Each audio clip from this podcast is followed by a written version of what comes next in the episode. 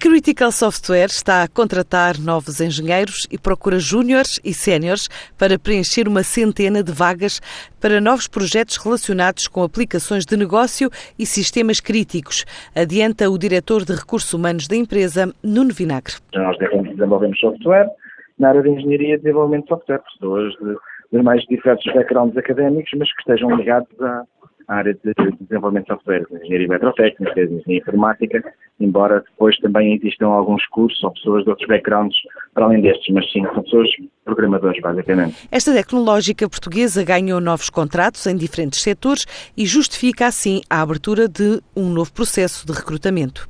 Quando nós partimos para recrutamento nesta ordem de grandeza, é porque nós, de facto, temos projetos que estão a arrancar ou que viram a arrancar, onde necessitamos dessas pessoas. Portanto, não existe uma lógica de ah, existe este valor que eu vou investir, não, existe uma necessidade do mercado, clientes a necessitar dos nossos serviços e nós podemos criar postos de trabalho.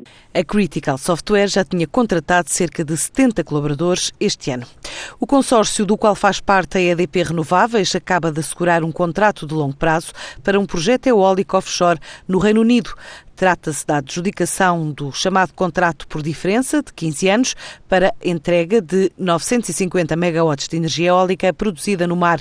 Este consórcio está a desenvolver em conjunto este projeto localizado ao largo da costa nordeste da Escócia, após a conclusão da fase de desenvolvimento e de seleção de todos os parceiros e fornecedores para as várias etapas, o projeto avança para a fase de construção. Prevende-se que a obra seja concluída dentro de cinco anos e o início da operação comercial comercial previsto assim para 2022. Vem de Espanha a intenção de controlar o negócio da gestora de ativos do Banif.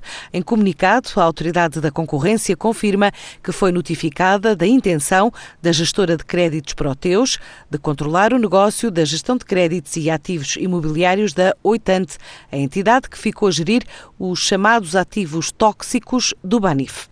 A Proteus é detida a 100% pela Altamira Ascentment Management, entidade de gestão de ativos imobiliários e de crédito mal parado em Espanha, que por sua vez é controlada por fundos geridos pela Apollo, que em Portugal está presente em especial na atividade de seguros através das seguradoras unidas.